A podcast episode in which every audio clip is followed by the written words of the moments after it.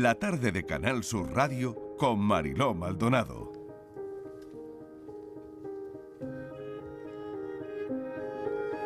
Las 5 y 12 minutos de la tarde, normalmente en este espacio que llamamos internamente la vida a veces, casi nunca ha venido una escultora.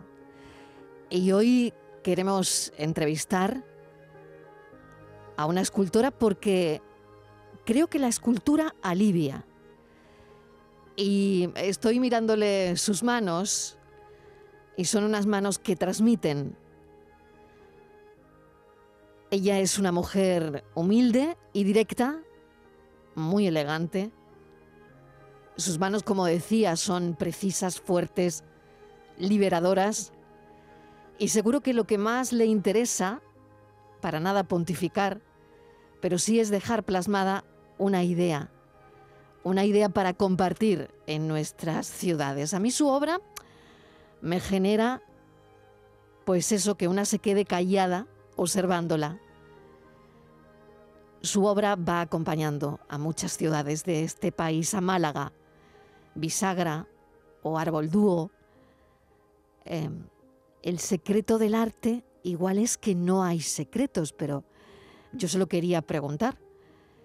El secreto del arte, porque el arte a veces es como un mensaje en una botella, ¿no? Y mm, hoy quiero presentarles a los oyentes a Machu Arras. Machu, bienvenida. Bien hallada. Gracias por acompañarnos, un placer tenerte aquí. Pues para mí también, para mí también. ¿Tenéis los escultores miedo escénico? No. para nada. Para nada. De hecho, no estamos, no estamos presentes.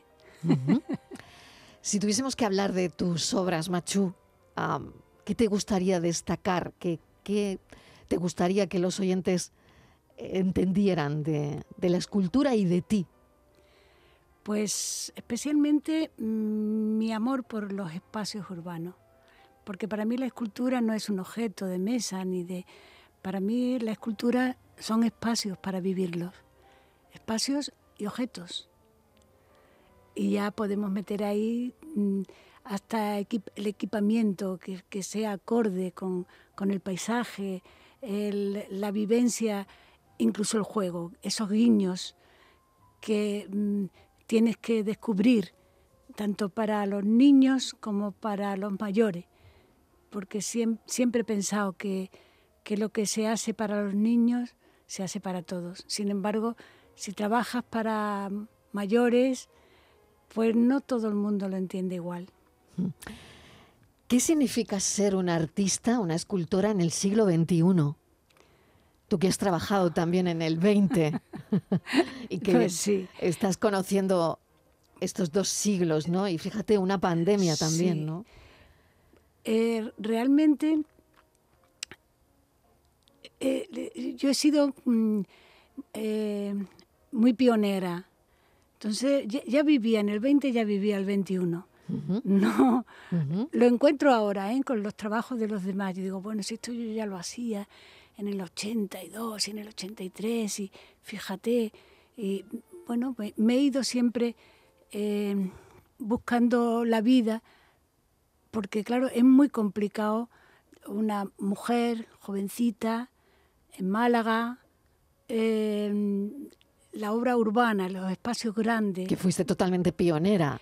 nadie, nadie lo hacía. Claro, y, es realmente eh, plantearte eh, eso, salir a esos espacios, encontrar ese, ese mundo, ¿no? Ese mundo que, que habla, habla, habla en la forma, en el color, en los sitios, te, te, hace como enmarcar, como el cuadro que enmarca, el marco que, que para el cuadro, ¿no? Que, que, te diga, esto es, este es este espacio y esto está aquí.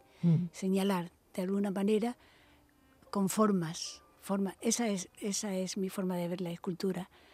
Y claro, en un principio eh, moverte en esos espacios que además te lo permitan y que además puedas trabajar con volúmenes, pues es muy caro. Porque claro, yo empecé modelando el barro con 14 años, tengo 74, son muchos ya. Y, claro, el barro me, limitaba, me condicionaba, me encanta, me parece lo más maravilloso del mundo el, hecho de modelar, ¿no? porque es un sueño, vas con las manos interpretando todo aquello que, además yo con, la, con mis maquetas, que es, claro, como no podía eh, realizar obras grandes, me hacía mis pequeñas maquetas en barro.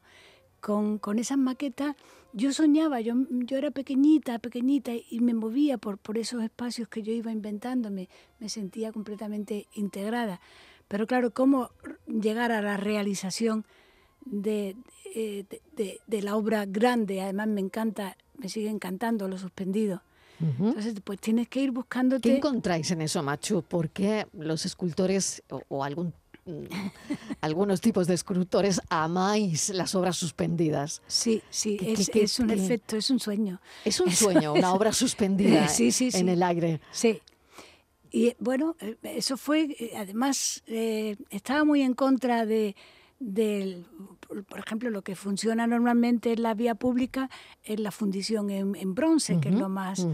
y, eso es terriblemente caro. Te buscas quien lo pague, pero claro, yo el tiempo de buscarme quien lo pague lo hacía buscándome otros materiales. Entonces, de ahí el reciclar y me pasó una cosa, hubo unas inundaciones en Málaga y eh, los asperones se ven que tiraron, algún fabricante que se le inundó el taller, tiraron cantidad de telas y los, eh, los asperones para venderlas luego en los mercadillos las pusieron a secar entre los matorrales y eso fue una inspiración maravillosa porque veía esos volúmenes que eran de tela, ¿no? Entonces empecé a hacer, eh, bueno, reciclando también, con botellas, con latas, con... Eh, eh, Cuando muy poca gente lo hacía, sí, totalmente. Por lo tanto, tú te has inspirado en, la gente, en la calle. Claro, fíjate qué maravilla el descubrir. Además, yo mm, recordaba también eh, la azotea de mi casa, éramos muchos hermanos y los tendederos de sábana eran interminables, ¿no? Y me encantaba el, el, movimiento, los espacios que producían, incluso el sonido de la sábana cuando van secándose y hay aire, todas esas cosas me, me fascinan. Y ahí empezó a hacer esculturas con aire dentro, incluso hinchables. Llegué a hacer esculturas hinchables, que yo me iba a, donde hiciera falta con una bolsa grande, con un hinchable dentro plegado y un ventilador de aire continuo. Le ponía, y aquello era esculturas de 10 metros, espectaculares, ¿no? incluso que se podía entrar. Y, y, el contraste del, del el, estar dentro de un volumen eh, tan extraordinario, mm, también el viento de fuera mueve el volumen y son una cantidad de sensaciones y de posibilidades que realmente me lo he currado, me lo he currado, pero lo he disfrutado. Machu, ¿quién te da tu primera oportunidad? Porque esto, siendo mujer, como decías, joven, escultora, ojos, ojos maravillosos. Gracias. en fin, no lo sé. Eh, ¿Con qué dificultades te, encuentras? Todas, todas, todas. Te encuentras todas. O sea, la economía, el, bueno, mi hija pequeñita eh, tenía que combinar, en fin, que es que mm, son demasiadas dificultades. Tenía que inventarme, tenía que inventarme la forma de hacer las cosas y es lo que hice. Y además lo sufrí y lo disfruté muchísimo. ¿Cuándo te das cuenta que eres escultora? Tú. Porque claro, empiezas con 14 años modelando el barro, ¿no? Sí. Pero ¿cuándo decides que es tu vida y que va a ser lo que hagas eh, es que yo siempre? No, sabía qué nombre tenía aquel sentimiento. Yo realmente eh, eh, fui lo que se llamaba entonces un fracaso escolar. En mi época no se conocía la dislexia. Entonces yo en el colegio pues mm, bueno, pues estaba ausente totalmente porque no, no tenía esa dificultad y eh, eh, realmente yo empecé a tener, eh, digamos, ideas en el recreo, en el jardín del colegio había muchos árboles, había, no sé, había unos espacios maravillosos porque los, los, árboles eran centenarios y de incluso con nueces, con nogales y Total, que mm, em, empiezas a, vivir, te creas tu mundo paralelo al colegio, porque claro, no, no, no podía integrarme en mi... Hasta que un buen día te, le dicen a tus padres lo típico, ¿no? Esta niña no sirve para estudiar y aquello fue mi gran liberación. O sea, yo era libre. Tú tenías que ir al colegio para nada. No tenía que ir más. y, y, bueno, pues estaba siempre asomada en la ventana de la casa de mis padres, en la terraza, estaba siempre buscando espacio, el aire libre y, y con mucho temor, porque claro, después de salir de un colegio te crees que empezar cualquier otra cosa da miedo, ¿no? Con muchísimo temor me fui a la escuela de arte y oficio, que era lo que había entonces en Málaga, no había bellas artes. Y además estaba enfrente de mi casa, o sea que lo tenía, y desde mi ventana miraba la puerta de la entrada y no, no, no me decidía, no me atrevía a entrar a ver si aquello era un poco también como el colegio y, y bueno, era mm, ahí, empecé, empecé. Y de todos los, los, talleres, para mí descubrir el barro fue un mundo entero. Empecé a modelar la tierra. Entonces, nada, me, mis manos respondían a todo lo que yo llevaba en mi cabeza sobre el paisaje, sobre la forma, sobre los volúmenes. Y, eh, no sé, empecé a hacer mm, niñas que después con el tiempo me he visto reflejada yo en esas niñas de barro pero mm, de una forma increíble, ¿no? Porque toda esa obra la he tenido arrumbada muchos años, he vivido en distintos sitios y, y cuando la saqué dije, caray, si este, esto era lo que yo estaba sintiendo justo en aquel momento. Entonces, esas niñas fueron madurando hasta que las puse a volar.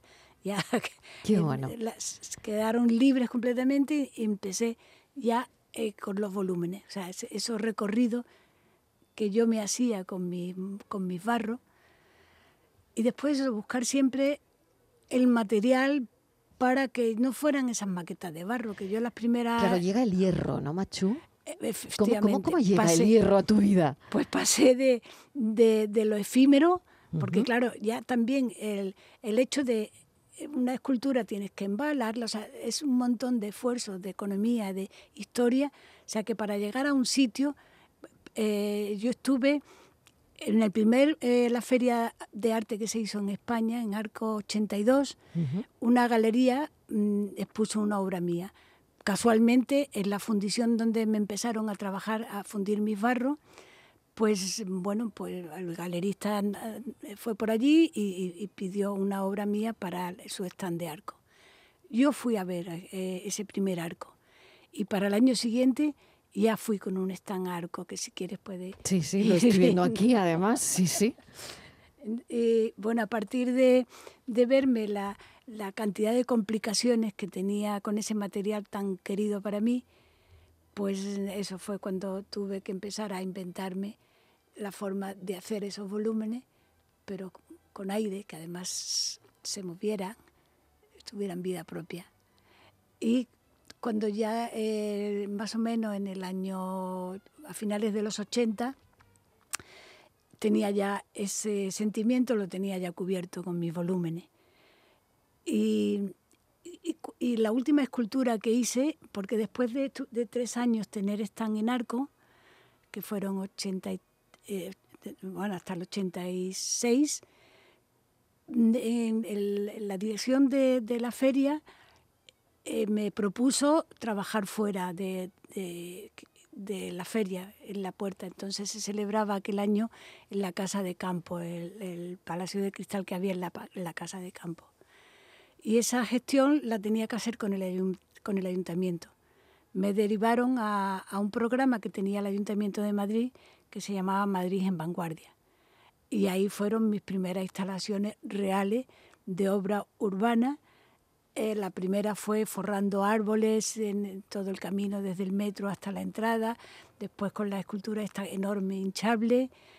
Eh, el siguiente, siguiente mm, arco, mm, cuando volvía con todos los barros embalados de la feria, me encontré eh, que, que no, no, quería seguir guardando cosas, ni tenía la necesidad, había al lado de mi stand había un hueco de escalera y tenía la necesidad de tirarlo todo por allí quería deshacerme para iniciar algo nuevo y el sentimiento de buscar ese material. Casualmente paramos a repostar en una gasolinera y delante un camión con latas prensadas para reciclar latas vacías de, bebidas, de Fanta y de, fin, de bebidas.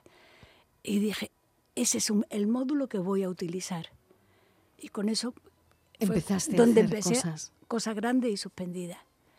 Con latas. Con latas y con botellas de plásticos que mm, iba uniendo, porque bueno, me fallaban todos los pegamentos, esa lucha tan tremenda Claro. de que, Me bueno, imagino cómo tenía que ser aquello, ¿no? pues nada, las latas empecé La constancia, ¿no? Sí, sí, sí, bueno, es una pelea maravillosa, ¿eh? porque es que eh, es fantástico, estás ahí, que total, que al final las latas las soldaba con estaño y las botellas de plástico las cosía con, con hilo de pescar y aguja de colchonero, o sea que iba montando mis volúmenes. Bueno, pues la, llegamos al hierro a través de, la, de Madrid en Vanguardia. Estuve trabajando con esculturas flotando en el estanque de retiro, eh, unos módulos enormes. Y lo último que hice para Madrid en Vanguardia, que trabajé también tres o cuatro años, eran eh, esculturas hechas con bidones. O sea, ya la lata se me había quedado pequeña.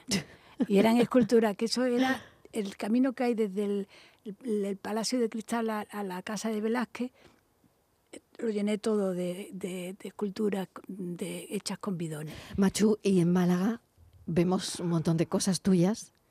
¿Te gusta que tu obra esté en la calle? Hombre, si es que a mí no me encuentras en los museos. Yo, ahora mismo hay algunas eh, exposiciones de escultura de arte contemporáneo de la gente con mi generación y, a- y yo no estoy. Eh, Yo Porque estoy en la esa calle. ha sido tu idea, acercar siempre la calle, la calle. la escultura a la gente en la calle. En la calle, el arte público. Y esto fue pionero en, Sí. en tu caso, ¿no? Sí, sí, sí, sí. Porque, bueno, hay un montón de cosas. Yo he hablado de bisagra, de árbol dúo, que son piezas rotundas, ¿no? Elaboradas a partir de hierro macizo, ¿no? Sí, Mm, que la robustez contrasta, ¿no? Con esa levedad que hay en los bancos picasianos, Sí. por otro lado, ¿no? sí. Todo esto está... Cuando, cuando tú pasas por esos sitios, ¿qué sientes? Pues una satisfacción enorme porque realmente, concretamente, concretamente los letreros de las playas eh, están siempre llenos de, de niños jugando, se meten por la A, salen por la U, en fin. Uno es- que pone malagueta, Malagueta. por ejemplo, ¿no? Sí. Hay uno que pone malagueta. Sí, sí, sí. Que eso quien sea de Málaga lo sabe y quien venga de fuera y se dé una vuelta, bueno, pues eso es de machuarras, ¿no? Sí, sí. Eso que pone malagueta, Pero- ese- que además es como la entrada a, a un, a un lugar, ¿no? Y, y le estás anunciando de manera artística a una persona que entra en ese sitio, Sí, ¿no? es, es, es mitad juego, mitad también, eh, eh, creo, totalmente en el desarrollo de la imaginación, y especialmente empeza- empezando por los niños, que realmente esa asignatura no están en los colegios, así que Mm. pues mm, es una forma de iniciar a que, eh, recordando esos sueños, esos momentos que, que yo tenía, vamos, ya no hay esas dificultades que yo tuve en el colegio, afortunadamente la dislexia está controlada y no hay esos problemas, pero mm, eh, eh, siempre habrá el que no se integra totalmente y le guste un poco imaginar cosas y soñar y Mm. bueno, pues esto creo que también es una forma de darle oportunidades. Hay una escultura tubular tuya también, ¿no? En, el costado de la estación de Sí. María Zambrano de Málaga, ¿no? Sí, sí. Em, ¿Qué te dice a ti esa escultura? ¿Qué es eso? Pues mira, se me propuso Renfe, en los años que estuve trabajando en Madrid, me propuso Renfe hacer una escultura en la estación, que to- entonces era la, la vieja estación, después se trasladó a- al otro sitio, pero una escultura. Y, y yo mm, realmente el tema de la fuente, sabes que mm, muchas veces falla la depuradora, falla, falla el sistema de agua. ¿No te gustan las fuentes? No, no es que no me gusten, es que realmente mm, si falla el agua, pues no hay fuente. Y dije, ya la no, escultura no, es, no dice lo que quería decir. efectivamente. Para el escultor, claro. Claro, entonces lo que Te hice, entiendo perfectamente, claro. lo que hice es hacer con tubos una escultura que se llama, bueno, eh, de co- como comunicaciones, ¿no? Lo que son las, la- las comunicaciones ferroviarias, pero hechas con tubos y, el- que inicia el agua, que cuando ha estado muchos años parada, efectivamente, ese, ese momento le tenía que llegar, pues resulta que había una escultura allí. No pasaba nada, aunque no tuviera agua. Y esa es la, la forma de hacer fuentes. Si voy a tu estudio, ¿qué me encuentro, Machu? Uy, un montón de chatarra. Cosas aparentemente que no sirven para nada. Bueno, tengo muchísimas maquetas, un almacén de maquetas, que es lo que me, me, ha dado muchos años en la vida. Y después mucha chatarra, que, que, con la que también voy componiendo y haciendo cosas. Sí, un disparate de cosas te puedes encontrar. a ver, dime algo que me encuentre. Yo, yo llego, abro la puerta y que me encuentro. Pues te encuentras, pues em, hago pruebas también de los materiales antes de, sacarlo al mercado, digamos, mal y pronto. Em, hago pruebas de resistencia, de si tengo que poner un grosor o otro. Entonces, todos esos todas esas pruebas, entonces te empiezas a encontrar pues un banco, una farola, una escultura, eh, te empiezas a ver cosas que he estado haciendo mm, para y he aprendido mucho de los materiales. Ahora ya no tengo ninguna duda de fracasar con, con, los materiales por la cantidad de experimentos que llevan 30 o 40 años ya en el patio de mi casa y eh, bueno, de, todo. De hay, unas, hay unas manos que presiden la entrada de tu casa, ¿no? Sí, hay una mano así que te una recibe. Mano que te recibe. La escalera. Una mano que te recibe cuando... ¿Qué, es para ti esa mano? Uy, eh, significa muchas cosas, muchas cosas. De hecho, tengo una escultura de mano sobre mano, eh, era una de las de las que puse en, Arco 85, creo más o menos, eh, que son 300 mm, manos de poliuretano rosa y van apoyándose una a otra, pues es como muy humano, como el apoyo de, la, de todos mm, para, para, una realización, un trabajo en común. Eh, siempre me ha, me ha gustado muchísimo la idea del el trabajo en equipo me parece que, se, se, aporta mucho, o sea, entre todos eh, se pueden hacer muchas cosas muy interesantes. Mm. ¿Qué representa lo que hemos vivido o, en qué elemento representarías de lo que estamos saliendo, que no hemos salido del todo, que ha sido la pandemia, ¿no? Pues he hecho, he hecho, he hecho una escultura de la pandemia. ¿Cómo? ¿Cómo es pues esa escultura de la pandemia? son, volví al barro, volví al barro. Y en este descanso, digamos, volví al barro y hice dos columnas muy, muy alta, muy delgada. Eh, una es un hombre y otra es una mujer. Y está cada uno en una isla. Es, el aislamiento que hemos tenido. Entonces están un poco eh, de perfil como el arte egipcio, o sea, que están así mirándose, pero con, con una actitud entre, de frente pero de perfil, ¿no? O sea, ese aire del arte egipcio y, y, a distancia del aislamiento, o sea, esa mirada, esa comunicación y ese silencio, se llama silencios, que es lo que teníamos. Qué bueno, Machu, de verdad, qué bonito, ¿eh? que me, me, emociona mucho eh, charlar contigo. Y, ¿Y en qué estás ahora para terminar? ¿Qué, pues quieres contarme? ¿Dónde, ¿Qué haces? Tú no paras. Bueno, Realmente no paras nunca. No, ahora con, el, con, con la pandemia, después de, esta obra en barro, me puse a ordenar porque tenía mm, cajones y cajones de, de, catálogos, de fotos, de, en fin, todo sin ordenar. Me puse a ordenar y claro... Me has traído una cosa muy ordenada, ¿eh? Bueno, porque... Muy ordenada, y porque de... Tenía... Que, bueno, eh, es una maravilla lo que tengo aquí, ¿no? Tenía que, que ordenar mi vida también. Y he aprovechado todos estos espacios y estoy haciendo unos escritos sobre un recorrido por mi vida. Sombras y patos. Oye, me alegra que ese recorrido haya empezado aquí, ¿eh? Totalmente. Totalmente. ese recorrido. Esto no ha salido de casa. de alguna manera ha empezado aquí, me parece alucinante. Bueno, todo tu recorrido, ¿no? Sombras y patos. Me parece una maravilla. Sí, estos son propuestas mm, precisamente para el, eh, de las que yo hice en los años 90 cuando, cuando me, me vine de Madrid y de Barcelona decidí trabajar en Málaga.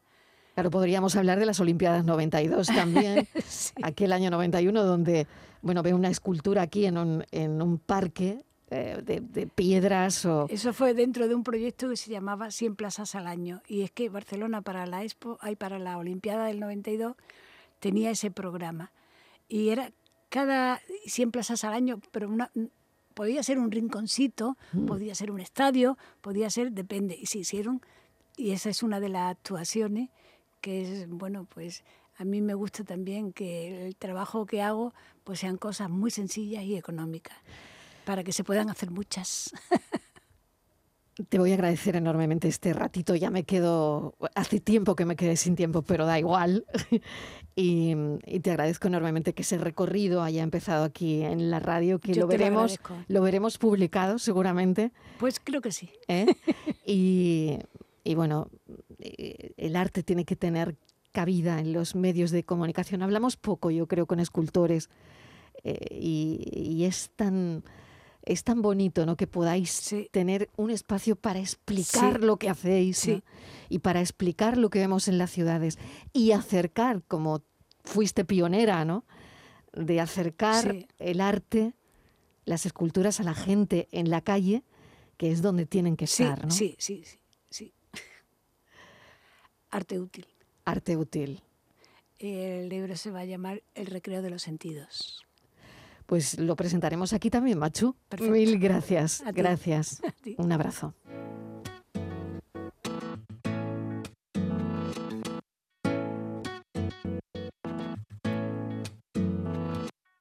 Tu beso se hizo calor, luego el calor movimiento, luego gota de sudor que se hizo vapor, luego viento que en un rincón de La Rioja movió el aspa de un molino mientras se pisaba el vino que bebió tu boca roja. Tu boca roja en la mía, la copa que gira en mi mano y mientras el vino caía, supe que de algún lejano rincón de otra galaxia el amor que me darías transformado volvería a darte las gracias. Cada uno da lo que recibe. Luego recibe lo que da. Nada es más simple, no hay otra norma. Nada se pierde, todo se transforma. Todo se transforma.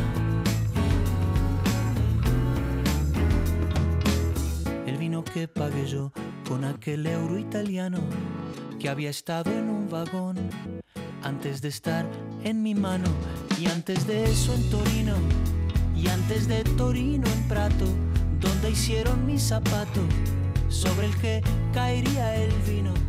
Zapato que en unas horas buscaré bajo tu cama con las luces de la aurora junto a tus sandalias planas que compraste aquella vez Salvador de Bahía, donde a otro diste el amor que hoy yo te devolvería. Cada uno da lo que recibe, luego recibe lo que da. Nada es más simple, no hay otra norma, nada se pierde, todo se transforma. La tarde de Canal Sur Radio con Mariló Maldonado también en nuestra app y en canalsur.es.